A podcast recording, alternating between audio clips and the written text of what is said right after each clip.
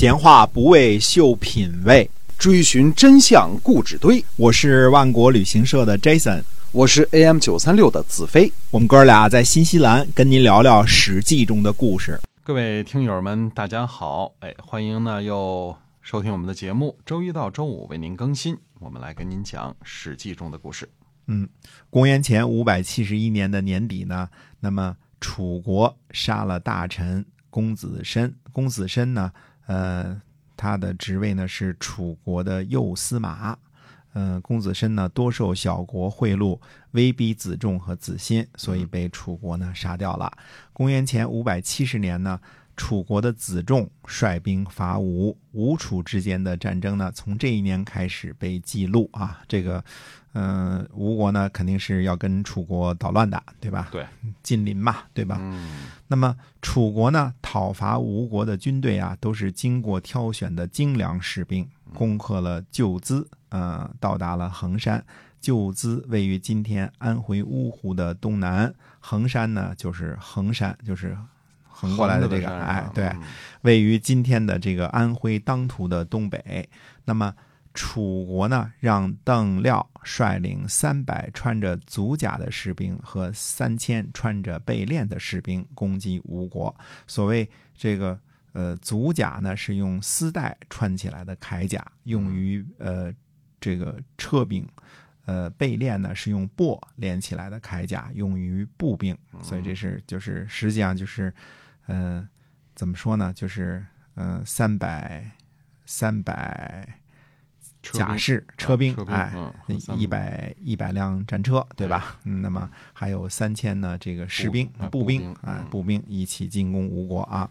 那么吴国军队呢，拦腰攻击楚军，楚军大败，邓廖呢被俘，最后呢，只有八十名车兵和三百名步兵呢逃了回来。嗯啊，那么吴国呢还伐取了这个楚国的驾，驾呢位于今天安徽的无为，所以说。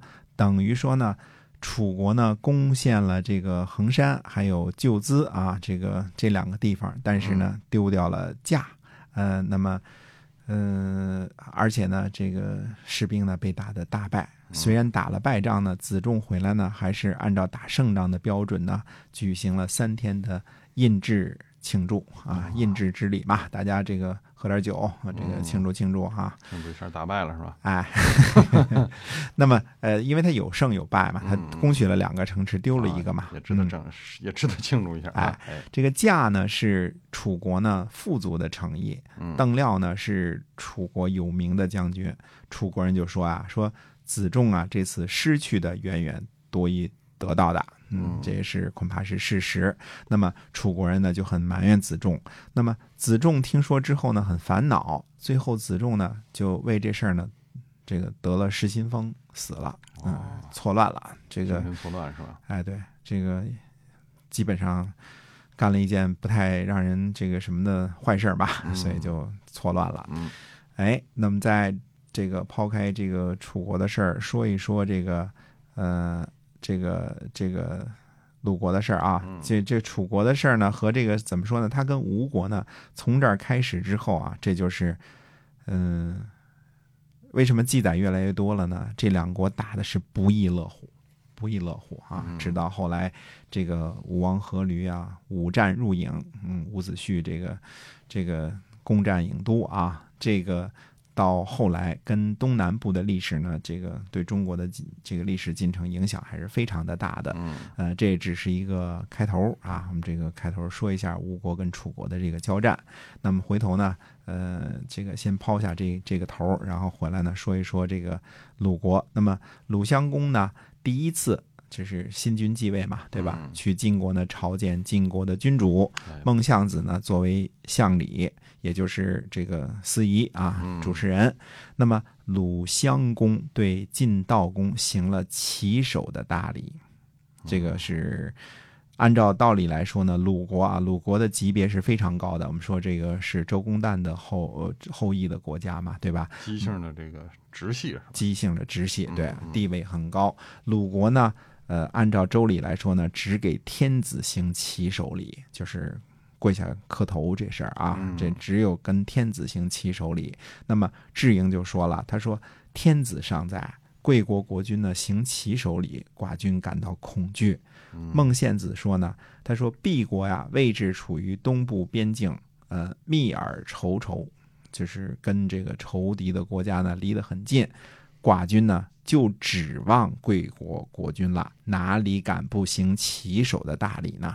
嗯。哎，也就是说，呃，我们这个这个孟献子的意思就是说，我们这个这个鲁国啊，虽然级别挺高，但是呃实力呢确实是不如，而且旁边都是什么呃齐国呀、吴国呀，强敌哎强敌环伺，哎哎这种情况密尔仇仇，强敌环伺啊，嗯那那这种情况就指望着晋国大哥您得帮助我们啊。人家挺实在的是吧？非常实在嗯啊，非常实在啊。这个，呃，这没办法，实力在这儿嘛，弱国无外交嘛，对吧？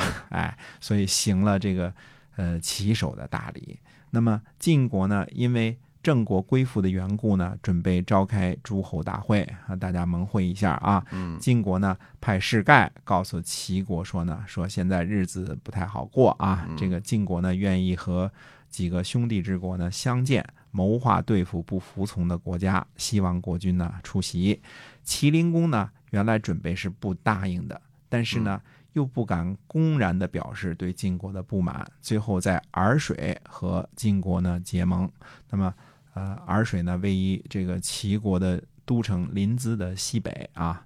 晋国的大夫呢，呃，齐奚请求退休啊，晋悼公就问他继承人，那么齐奚呢就推荐了呃这个亥胡啊，亥胡呢是齐奚的仇人，两人有仇啊，呃，亥胡呢刚要上任，但是呢却去世了，那这于是呢这个齐奚呢又推荐了他自己的儿子齐武，那么大家就称赞这个呃齐奚说他外举不避仇，内举不避亲啊。这个事儿我相信大部分中国人都听说过啊。嗯这个该该推荐谁，该推就推荐谁，心里呢非常的敞亮。对，呃，觉得自己的儿子适合就推荐自己的儿子，觉得自己的仇人适合呢就推荐自己的仇人。嗯所以呃，这个商书里边说呀，无偏无党，王道啊、荡荡，就是指的这个齐奚这样的人呐，或者叫王道商商啊，哎这个就是指的像浩然正气，这个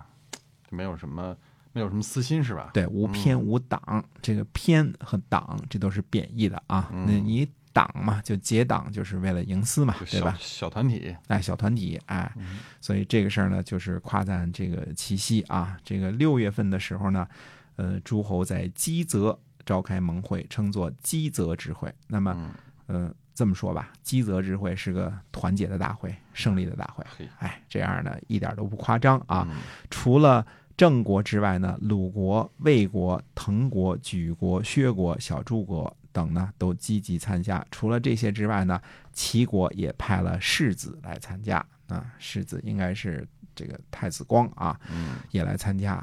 唯一美中不足的是呢，这个本来吴王寿梦也是要来参加基泽之会的，但是呢，因为路途遥远，啊、这个没有能够呃赶得上前来参加。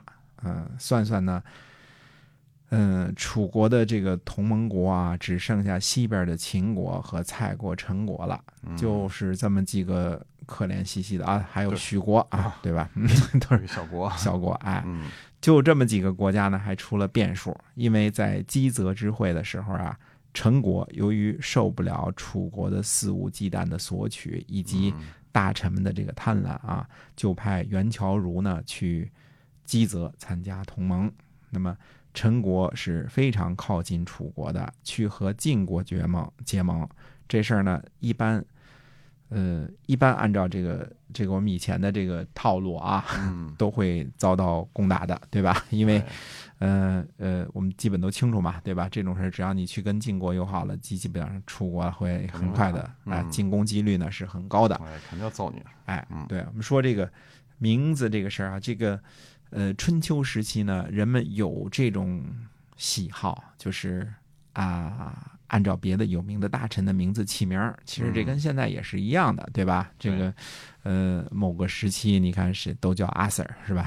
都叫 Adrian 哎对吧？这个，呃，这个起这类名字。嗯对就是某个年纪的人很多，Mary 对吧？嗯很多这个什么，呃，Chloe 对吧？哎这都都是时尚的建建。国呀什么的，建军什么的，哎，对对对，都一样的，对，哎，国庆什么的，哎哎，，所以你看，现在我们又出了一个元乔儒。如果我们记得话，这个不久之前我们鲁国还有一个叔孙这个乔儒，对吧？嗯乔儒儒，哎，乔儒呢是呃长笛的那个英雄啊，大首领啊，最后被鲁国这个干掉了嘛，对吧？？哎，但是干掉归干掉了，嗯，大家起名都愿意起个英雄的名字叫乔如啊，这个嗯所以又有一个袁乔如，好像还有一个什么其他的也叫乔如，所以有的时候这个我们能把这个固定的名字的称呼叫这个称呼的时候，就不叫他不叫他的这个这个这个什么姓字名谁这个名字，对，因为这个名字呢，呃，第一它是这个大家都不熟悉，对吧？嗯第二呢，特别容易混。哎所以像什么哎麒麟宫、齐庄公这些，我们就按照是就是历代都这么叫的一个方法，就这么叫了这个。名字是比较是属于唯一的哈。呃，哎对，这个是一个对我们说专有名词，那就叫它了。哎嗯，所以呃，这个积泽之会啊，这个我们说团结的大会、胜利的大会啊，嗯，但是呃，积泽之会呢，是不是彻底的就把天下的事情都解决了呢？其实也没有。嗯那么下回呢，再跟大家接着继续说这个晋悼公霸业时期的这些个故事。哎，好的，我们今天啊，这个史记中的故事呢，就先跟您聊到这儿啊，下次节目我们再会。再会。